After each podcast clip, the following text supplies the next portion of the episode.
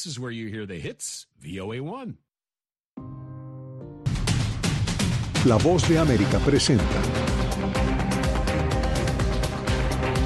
Hoy en Foro, Panorama Económico de América Latina, lo que el Banco Mundial predice sobre crecimiento, pobreza y fuerza laboral del continente. Desde Washington, le saluda Gonzalo Abarca. Bienvenidos.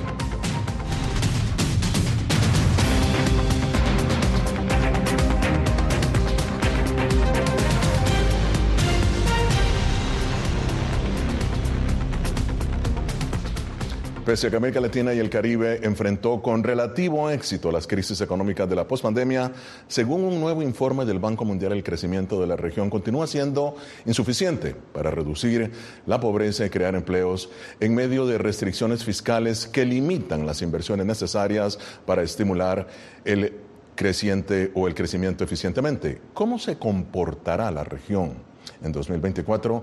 ¿Qué impacto tendrá en su bolsillo? ¿Y qué acecho tendría la inflación en América Latina y el Caribe? Para responder a estas y otras preguntas me acompaña el doctor William Maloney, él es economista jefe para América Latina y el Caribe del Banco Mundial, y Jorge Rojas, analista geopolítico. Bienvenidos ambos. William, empiezo contigo. ¿Cuáles son las predicciones económicas del PIB regional para el 2023, 2024, 2025?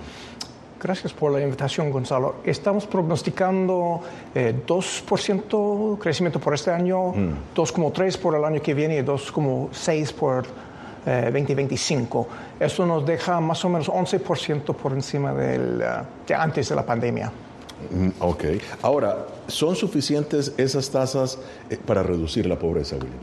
El problema es, es que estamos creciendo más o menos 2% la población crece más o menos ligeramente por debajo de uno. Entonces, eso implica que los ingresos per cápita crecen más o menos un por ciento por año, que implica que demora muchos, muchas décadas, mejor dicho, para eliminar la pobreza. Claro. Ahora, Jorge, según estas proyecciones, ¿cuál sería el efecto en los bolsillos de los latinoamericanos? ¿Cómo podría afectarlos? Bienvenido. Bueno, eh, muchas gracias Gonzalo, gracias por hablar con usted, doctor Maloney.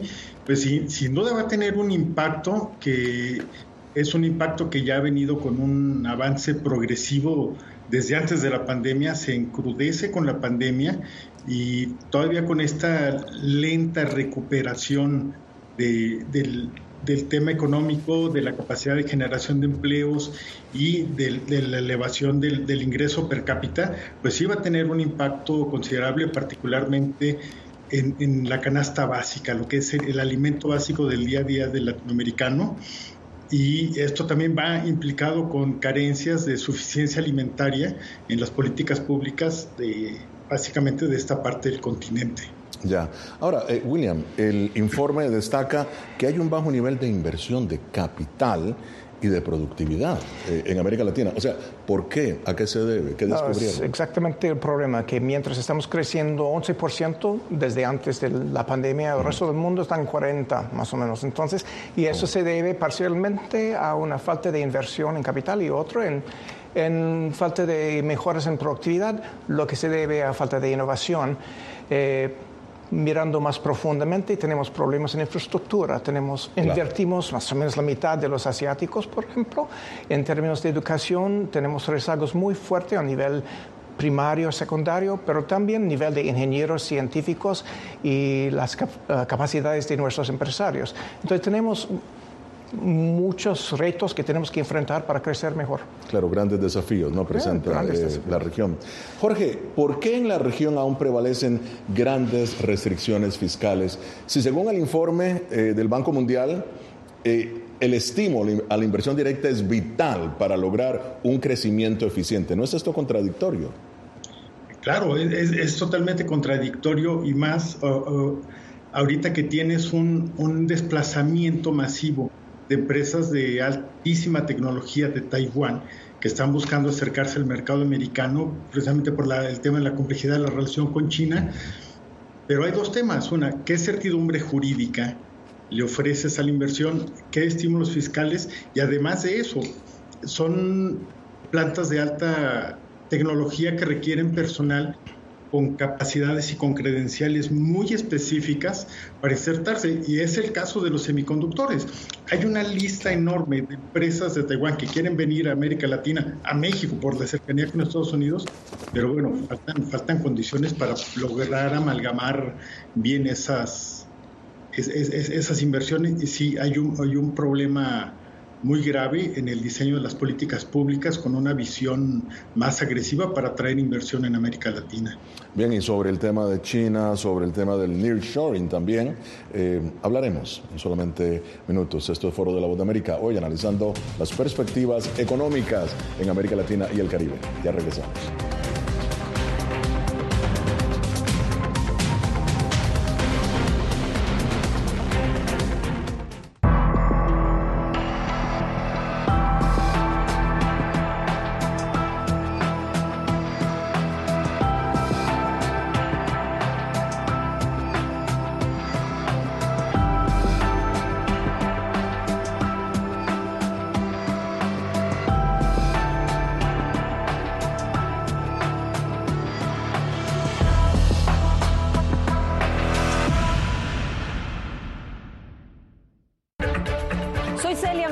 Corresponsal internacional de La Voz de América. Desde que me uní a este equipo de profesionales hace más de una década, he tenido la oportunidad de descubrir un mundo de noticias que comparto con ustedes. La Voz de América habló con el director. Porque siempre estoy en el lugar de los hechos, entregando información veraz, clara y precisa, manteniendo nuestro compromiso periodístico, porque en La Voz de América la prensa libre importa.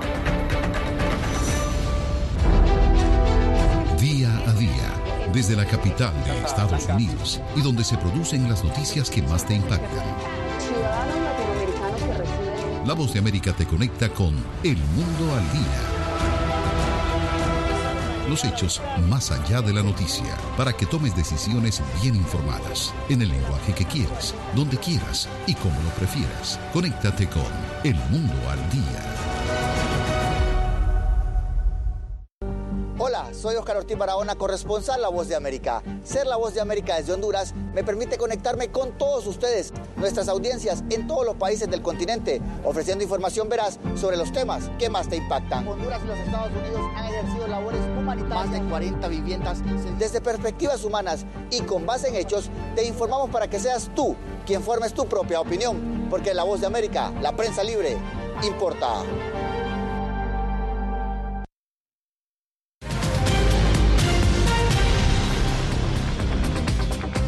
Continuamos en Foro de la Voz de América. Las perspectivas de crecimiento para América Latina y el Caribe permanecen bajas pese a una sólida gestión macroeconómica, según el más reciente informe del Banco Mundial. El organismo asegura que el crecimiento regional sigue obstaculizado por el bajo nivel de acumulación de capital y el crecimiento de la productividad. Y destaca que hay poca evidencia que demuestre que la región esté aprovechando el reordenamiento de las cadenas de valor mundiales. Continúa con nosotros el doctor William Maloney, él es economista jefe para América Latina y el Caribe del Banco Mundial, y Jorge Rojas, analista geopolítico. Jorge, el informe, fíjate qué interesante, el informe hace referencia a que a pesar del hecho de que los salarios ahora son competitivos en relación a China y otros destinos, existen otros factores en América Latina y el Caribe, como impuestos, costo de capital, bajo nivel educativo y de mano de obra, malas políticas de infraestructura e inestabilidad social que reducen el atractivo de la región como destino del uh, nearshoring que estábamos hablando, por cierto. ¿Qué tan importante es el nearshoring o la práctica eh, de empresas que están saliendo de Asia para instalarse más cerca de Estados Unidos en el crecimiento de las economías regionales? Jorge. Bueno, es, eh, es definitivamente determinante. Mm. Ahorita lo comentaba, tan solo en el sector de semiconductores, pues hay una Foxconn, ya está llegando a, México precisamente para aprovechar esa ventaja y también las ventajas que ofrece el TIMEC, el Tratado de México, Estados Unidos y Canadá. Y sí, es importante, pero hay, que ver el nearshoring desde una perspectiva no como una moda, sino como una situación que detonaron las, las grandes inversiones del mundo por un, por, para atender, para acercarse a una cadena de suministro donde está el principal cliente, que es eh, los Estados Unidos, y, pero no como una política de Estado de las naciones que pueden ser receptoras de este nearshoring. Yo a la fecha no he visto una política pública que diga, aquí hay una infraestructura, un, planteamiento para recibir el nearshoring. Simplemente llega por una cuestión de oportunidad de mercado. Entonces, bueno, ahí, insisto, faltan políticas públicas y falta una voluntad de, hacer un, un basamento muy sólido para que llegue para que aterrice eh, con buenas condiciones el nearshoring. Hay algunas entidades, estados locales que han avanzado muchísimo en ese tema, pero como trabajo de dos, tres décadas atrás, eh, que vienen teniendo inversiones muy cuantificables, pero no como política pública. No como, lamentablemente. No como política pública, ok. William, hablemos de la inversión, ese es un tema también fascinante y da para todo un programa en sí, de la inversión de China en América Latina. Veamos los datos que el mismo Banco Mundial tiene sobre esa inversión. Vamos a verlos acá. Es interesante, mire esta inversión. En realidad, la inversión de China en América Latina eh, no se puede comparar con años anteriores en este momento. Ahora, estos datos también pueden ser cuestionables eh, o no, pero ¿Cuál es en realidad eh, la situación de esa inversión en el continente? ¿Cuál es el impacto en este momento? Gonzalo, aquí tenemos, tenemos una oportunidad muy grande eh, en la región de aprovechar esta tendencia hacia el reshoring. ¿no? Pero si cuando miramos, por ejemplo, las tasas de inversión de fuera en la región, estamos más o menos igualitos en este año, donde ha habido un repunte importante, a donde estuvimos hace 10 años. Entonces, hasta ahora no hemos visto un flujo grande de nuevas inversiones, pero en México, especialmente en el norte, se ve mucho interés por parte de los chinos y también otros países. Eh, exactamente como dijo eh, Jorge, en la proximidad a los Estados Unidos. También en el norte de Colombia se encuentra interés en, uh, ubicarse ahí.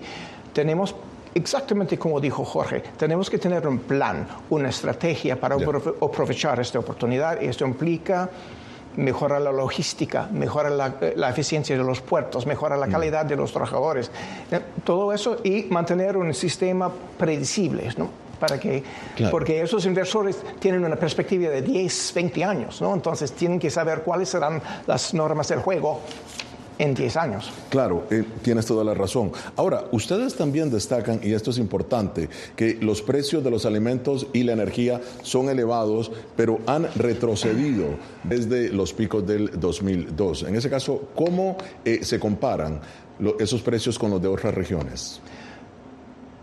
Las comparaciones entre regiones no son confiables hasta ahora. Yo diría que probablemente que dado que somos exportadores netos de ambos combustibles y alimentaciones, probablemente nos pegó menos duro que digamos Europa del Este. Esto dicho, dos cosas. Hay mucha heterogeneidad a través de la región. Al Caribe le pegó muy duro porque son importadores eh, netos de ambos combustibles y eh, alimentos. Eh, también tenemos que ser muy vigilantes vigilantes de eh, qué está pasando con los presupuestos de las familias más vulnerables, porque es ahí donde se encuentran los impactos más, este, más difíciles. Ya. Ahora, Jorge, ¿cómo han impactado los precios del petróleo? Ahora vamos a hablar de un tema que tú has tratado eh, a profundidad, los precios del petróleo en las economías regionales.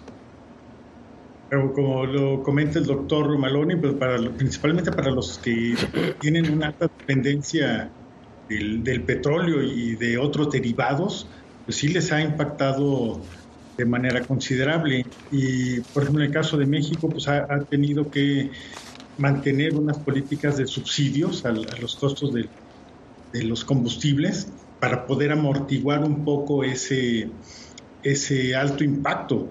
Sí, sí, sí tiene un, costo muy alto para, para el producto final, porque finalmente es el, el combustible para mover todas las cadenas logísticas y tiene un impacto considerable en el, en el precio final del consumidor y obviamente del el, bolsillo de las familias, en particular las familias más vulnerables. Pero no solo las vulnerables, en general eh, tú lo puedes notar. Claro. Bien, esto es Foro de la Voz de América. Síguenos en nuestras redes sociales, Facebook, Instagram, X y YouTube. Voz de América, una fuente de información confiable.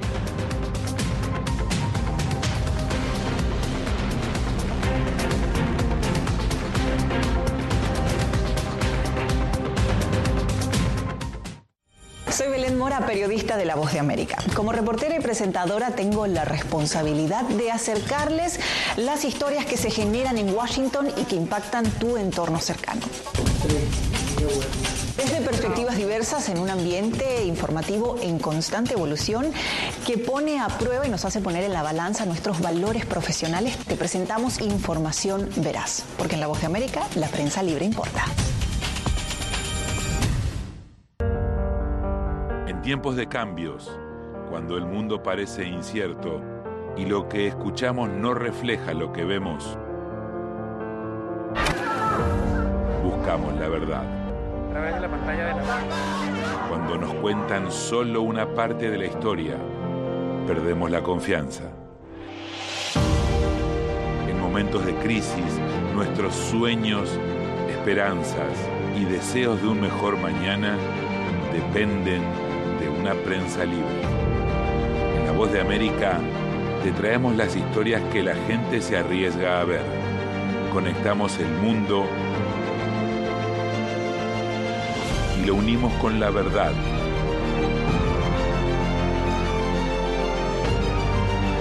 En La Voz de América te presentamos el panorama completo. Soy Jacopo Luzzi, reportero de La Voz de América aquí en Washington, D.C. Ya sea informando desde el Capitolio, desde la Casa Blanca, cubriendo el impacto del cambio climático, el impactante tema migratorio, o subir en un avión y cruzar medio mundo para estar en el lugar de la noticia con la información precisa y veraz, este es mi compromiso como periodista. Un compromiso de vida profesional que comparto con ustedes, porque en La Voz de América la prensa libre importa.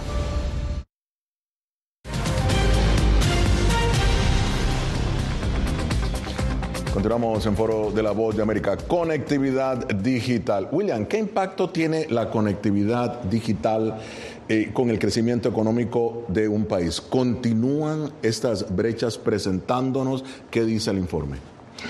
Pues para empezar, eh, tenemos que decir que hay muchas po posibilidades que nos da la conectividad digital para la región en términos de crecimiento. Por ejemplo, es lo hace mucho más fácil la comunicación de nuevas tecnologías de afuera, obviamente, por el Internet, lo que sea, como todos sabemos. Tenemos, tuvimos el año pasado el repunte más importante de eh, unicornios, esas empresas de mil millones de dólares, ¿no? Y todo con bases digitales, con plataformas digitales. En el sector agro lo hace mucho más fácil, por ejemplo, alcanzar a los agricultores con nuevas tecnologías, tecnologías con diagnósticos de lo que está pasando con su... Um, con sus cosechas. Entonces hay muchas posibilidades y además se puede hacer el gobierno mucho más eficiente y, este, y, puede responder mejor a las necesidades de la gente, porque hay cosas muy fáciles como renovar su, su permiso de conducta, pero también con telemedicina, con educación. Eh, nos falta... Claro.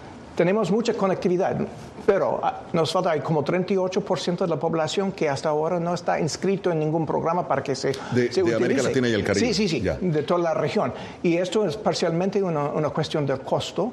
eh, porque somos el segundo más costoso en región, la región más En el costosa. mundo. Sí, este, África es más costoso, pero este, Mm. estamos 20% por encima de Asia del Este, quizás 30% por encima de Sur- Surasia. Pero también hay una cuestión de socialización de la tecnología, eh, especialmente en las zonas rur- rurales en- o en los pueblos más vulnerables. Es Claro. la gente no tiene los antecedentes para aprovechar las oportunidades. Ya, ahora, continúa dándose la brecha entre la cobertura en las áreas rurales y las áreas urbanas. Sí, sí. Este Hay- una brecha considerable. Sí, hay una brecha considerable en casi todos los países. Eh, y es, un pro- es problemático. Te- eh, tenemos que enfocar precisamente en el hecho de que los beneficios que pueden surgir de la adopción de esas, de esas tecnologías eh, tenem- tenemos que asegurar que alcancen a todos.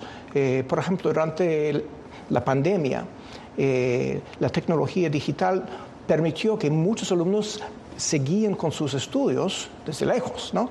Pero, Claro. pero si tú te- eres un- una familia que no tenía ni conectividad ni tableta, estás intentando hacer sus tareas en el flip phone, esto no es factible, ¿no?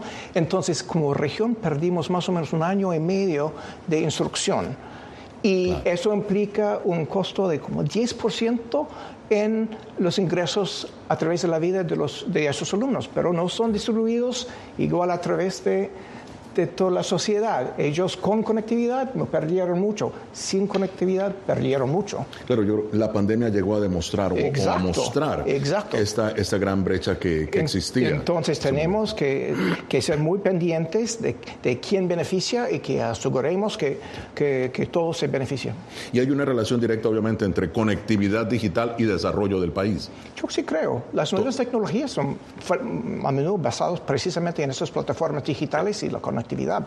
Ya, muy bien. Ahora, eh, Jorge, para ti eh, la pregunta sería, ¿cuál, en el informe más bien, también se hace referencia a que los puestos de trabajo se recuperaron, pero no, y, esto es interesante, aquí también yo creo que William puede intervenir, los puestos de trabajo se recuperaron, no así los salarios ni los ingresos de los hogares. O sea, ¿cómo entender esa recuperación laboral? Bueno, es, sí, es, es bastante compleja. Ha costado mucho trabajo, yo creo que a todos los países ir recuperando esa, esa capacidad de generación de empleo. Y yo creo que los mismos rezagos del, los mismos rezagos de la pandemia y, también la falta de capacidad y de incentivos para poder crecer post pandemia, eso también ha contraído mucho en, el terreno de la práctica, eso ha contraído mucho la capacidad de crecimiento del salario. Lo pones con la simetría del crecimiento de la inflación, la alza de precios, la baja del poder adquisitivo del, salario, pues bueno, se, convierte en un tema muy complejo, porque no nada más es generar empleo, sino cómo lo haces más competitivo y que genere más riqueza y también que genere más condiciones para, para poder elevar las condiciones del salario. Aquí quiero, quiero retomar un, tema que mencionaba el doctor Maloney sobre el tema de la instrucción. Sí, si seguimos invirtiendo en, tecnología está bien, pero también hay que acompañarlo de instrucción. Tan solo en, en América Latina el, el el 26.30% de, de las gentes son los únicos que tienen acceso a Internet, pero qué calidad de, uso le dan a ese Internet. Y yo creo que ahí hay una enorme área de oportunidad para ser altamente productivos las empresas y obviamente pues, los, los, empleos. ¿no? Claro. Ahora, eh, William, ¿no es contradictorio el informe donde dice que los puestos eh, de trabajo eh, se recuperó, ¿no? Sin embargo, no los, no los salarios o los ingresos. Sí, lo que pasó es que los salarios en términos reales, en poder adquisitivo. adquisitivo. exacto, eh, se mantuvieron más o menos planos eh, mientras la economía iba absorbiendo más y más trabajadores pero es exactamente porque estamos recuperando lo que perdimos, ¿no? Entonces, ahora es precisamente porque tenemos que tener tasas de crecimiento de 5 o 6% para realmente este, aumentar los salarios. Claro. Ahora, en este pronóstico también se habla de que la inflación general y subyacente, dicen ustedes, está disminuyendo. La pregunta, la pregunta es, ¿hay eh, luz al final del túnel entonces?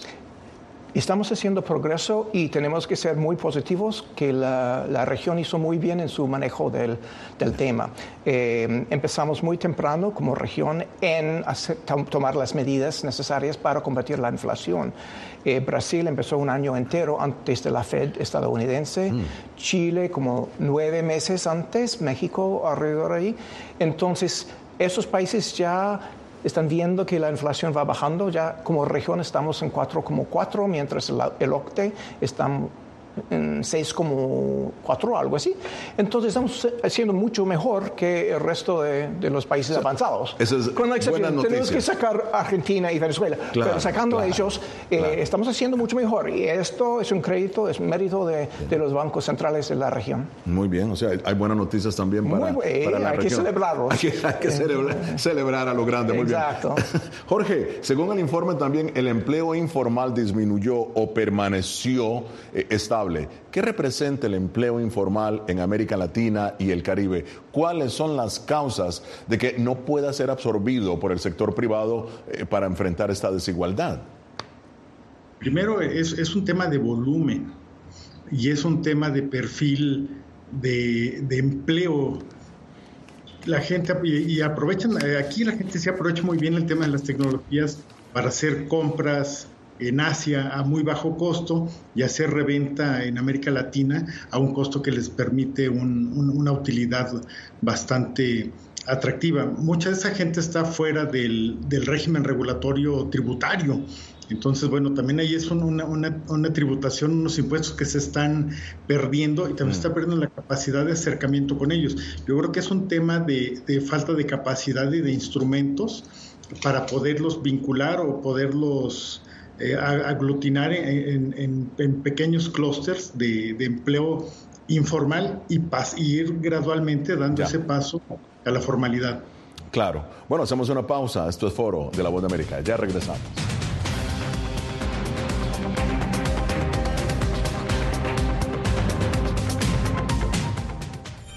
Soy Natalí Salas Guaitero, conductora de La Voz de América. Desde pequeña desarrollé un gran deseo por darle voz a aquellos que son invisibles por una u otra razón. Ya ha sido reforzada. Me enorgullece ser parte de La Voz de América, un equipo en el que la ética y la búsqueda de la verdad siempre son el norte. Ser periodista es una gran responsabilidad porque somos defensores de principios de libertad y para mantenerlos, la prensa libre importa.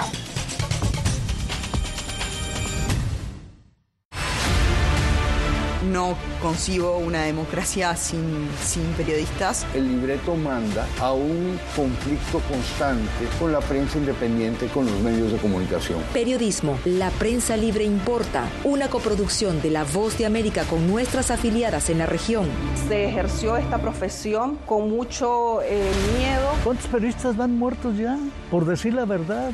Disponible en vozdeamerica.com. Soy Fabiola Chambi, corresponsal de La Voz de América en Bolivia.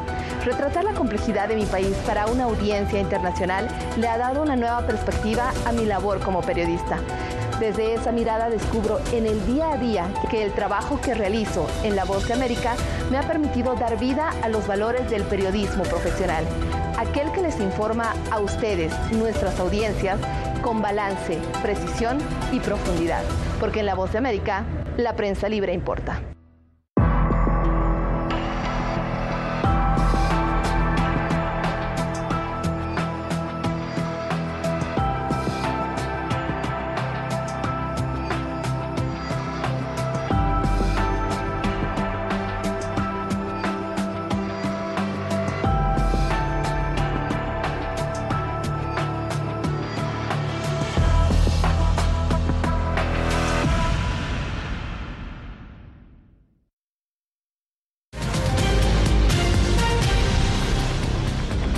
En la parte final de Foro de la Voz de América. Jorge, empiezo contigo. Tus conclusiones sobre este panorama económico en América Latina y el Caribe. Adelante. Bueno, hacer un, planteamiento rapidísimo para poder, para poder tomar ventaja de todas estas oportunidades del nearshoring en el corto y mediano plazo que esto implica hacer una inversión en, ampliada en el tema de tecnologías de la información y acceso a Internet, pero acompañado de unos programas muy bien definidos de contenido orientado a la productividad y a la competitividad. Y apostar nuevamente, como se ha hecho en el pasado en América Latina, a políticas públicas extremadamente agresivas en materia de inversión, porque si no lo hacemos vamos a dejar de, perder oportunidades que hoy son valiosas. Pero Esas serían mis conclusiones. Muy bien. William, tu análisis. Eh, aunque estos años no son muy fructíferos en términos de crecimiento, yo creo que tenemos muchas posibilidades, no solo en lo digital, pero también en todo el tema de la economía verde, la transición verde ah, y, en, y en el reshoring. Pero como dije, dijo Jorge, tenemos que tener estrategias claras y de largo plazo. No puede ser, vamos, no podemos cambiando la cosa día de día. Entonces tenemos que tener estrategias claras donde queremos ir como regiones, como países, y también tenemos que, que, enfrentar esas carencias que tenemos en capital humano, en infraestructura, en inestabilidad en las reglas del juego. Y con eso yo creo que tenemos chances mucho mejores en el futuro. Muchísimas gracias al doctor William Maloney y también a Jorge Rojas. Llegamos hacia el final de esta edición de Foro de la Voz de América. Nos vemos la próxima semana desde Washington. Les habló Gonzalo Vargas. Hasta luego.